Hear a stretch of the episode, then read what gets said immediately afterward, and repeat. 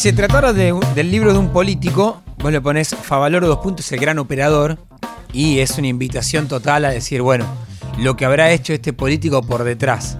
René Favaloro, eh, se cumplieron 100 años de su nacimiento y como bien decía al comienzo del, programa, un, cardiólogo me decía, mirá, yo te lo grafico así, es el Maradona de los nuestros, todos soñamos con jugar con él. Eh, Pablo Morosi es un colega que hace unos años escribió un libro sobre su vida y tiene la gentileza de atendernos. Pablo, ¿qué tal? Ramón Indar te saluda. ¿Qué tal?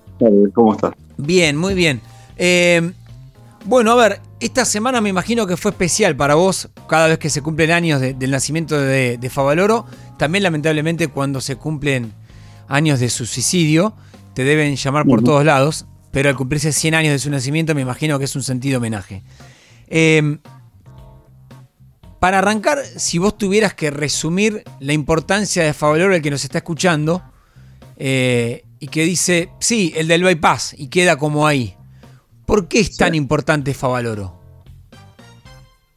Bueno, porque esa contribución que hizo al protocolarizar el, bypass, el procedimiento del bypass, eh, salvó, sin, sin exagerar, literalmente, millones y millones y millones de vidas, o les, o les prolongó eh, la vida a millones y millones de personas. Tal cual. Eh, hay, una, hay una estadística que es muy gráfica para, entenderlo. Hasta, el, hasta que Favaloro empezó a hacer su procedimiento de, bypass, el procedimiento que él eh, estudió, investigó y desarrolló, eh, cada persona, que, de cada 10 personas que entraban a un quirófano con una afección cardíaca y se les practicaba una operación de este tipo, eh, que, se, que se estaba haciendo de manera experimental hasta ese momento eh, y como último recurso, el 15% tenía sobrevida, el resto oh. fallecía. Eh, a partir de que Favaloro estableció esos pasos y fijó la importancia que tenía el diagnóstico certero previo de cada paciente, en cualquier quirófano del mundo, de cada 10 que entraban, el 85% salían con vida. Ah, una locura. Eh, eso es, eso es la dimensión de lo que, digamos, para tener una dimensión de qué es lo que hizo.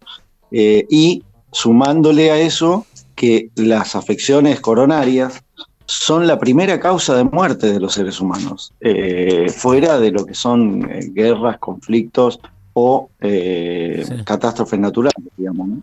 Ahora, ya lo que marcaste para, para que el oyente entienda dónde estamos parados, ¿no?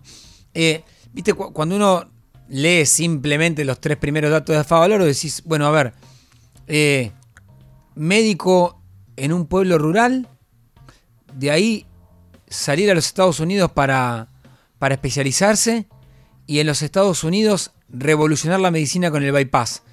Pero Primero contame un poquito eso en Estados Unidos, cómo es que llega él al bypass. Él siempre, viste que en los discursos repetía esto de la medicina es un proceso donde no es que uno inventa de la nada. Primero eso, y después contame el porqué de venir a la Argentina, por favor. Bueno, eh, Favaloro, eh, que estaba instalado en, Jacinto Arauz desde el año 50, sí.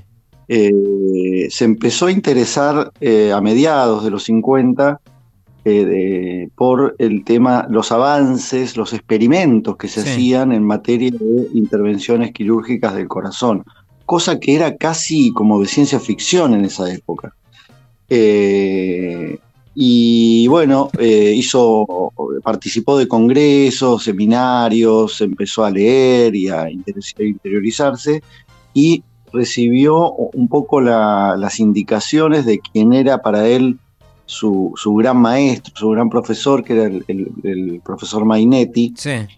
Eh, él decía que Mainetti era un artista dentro del quirófano, que él nunca había visto a una persona que manejara el bisturí con la destreza que lo hacía Mainetti. Eh, y él y Mainetti le indica que vaya, que si quiere ir a la avanzada, a la vanguardia, que vaya a la Cleveland Clinic. Favaloro tenía varios problemas. Eh, primero que tenía que lograr que en la Cleveland Clinic lo aceptaran, digamos, para, para sumarse como, no sé, en el primer escalón, digamos, Sí. este, como fellow, eh, lo que se llama en el, en el- en, eh, eh, digamos, en lo que es las intervenciones eh, médicas Sí. de, de- de primera instancia. Eh, y segundo, que no sabía hablar inglés. O sea, hablaba tres palabras. Sin embargo, él se fue con el papelito de la recomendación de Mainetti, que ya había estado en, en la Cleveland Clinic, y, y fue a buscar su destino, se tomó el avión, este, y le costó bastante, incluso, eh, no que lo atendieran, pero sí, después tuvo un entredicho con, o sea, habló con el directivo, lo esperó, eh, le, le dijeron, bueno, lo vamos, vamos a hacer una excepción este, para que esté acá como ayudante, como en un nivel muy básico. Sí. Eh, de hecho, el primer tiempo hizo solo tareas de llevar una camilla de un lado al otro o asistir a un paciente en el posoperatorio. Eh, y, y bueno, la cuestión es que él, nada, aceptó esas condiciones y eh, empezó a estudiar, empezó Sí, a estudiar en, sí. la, en, la, en la biblioteca de la Cleveland Clinic, donde conoció a Mason Sons, que era un cateterista que lo ayudó mucho. Recuperamos conversación con Pablo Morosi a propósito de su libro de René Favaloro. Eh, es más fácil sacar por WhatsApp a un periodista en China que hacer una llamada aquí en la Argentina. Así que, por suerte, está la forma de comunicarse vía internet y vía línea. Pablo, ¿me escuchás ahora? Sí, ahora, te sí. escucho bien. Gracias. Bueno, eh, me contabas ese momento en Estados Unidos donde él, arrancando de cero, pero después con, eh, con este maestro del cateterismo, me decías, y hay un Favaloro que empieza a entender, o por lo menos a, a preguntarse cómo ir hacia lo que después fue el bypass. Eh, exacto. Eh, y bueno, logra hacer todo ese desarrollo. Eh, se ocupa también de publicarlo en una revista científica, eh, cosa que, que fue muy importante porque los estadounidenses no les gustó nada que un latinoamericano eh, tuviera ese logro. Sí. Este, y de hecho, de hecho, durante años se lo discutieron, porque ya se estaban haciendo pruebas de manera experimental y, de- y en casos de urgencia, Sí. no como, como lo que logró Favaloro, que es permitir que al hacer el seguimiento exhaustivo de cada paciente se pudiera programar el bypass. Claro. Eh, ese es otro, otro gran logro también de, de, de Favaloro. Ahora, Eh, Pablo, eh, sí. perdón que, que voy eh, quizás saltando cosas para, para que se entienda el, eh, el concepto de toda su carrera. Eh, y una vez que tiene el bypass, viene a la Argentina y hace la Fundación Favaloro. Yo, cuando leía tu libro, pensaba, bueno, ¿por qué no se quedó allá? Digo, allá también ya era René Favaloro. Y sin embargo venía a la Argentina a, bueno, con toda la burocracia y todo lo que es un sistema médico. Sí, al, al poco tiempo que hizo el bypass, él ya empezó a operar en todo el mundo, Sí, en todo el mundo. Eh, o sea, eh, eh, Favaloro operó a presidentes, operó a jeques, operó en todo el mundo a un montón de gente.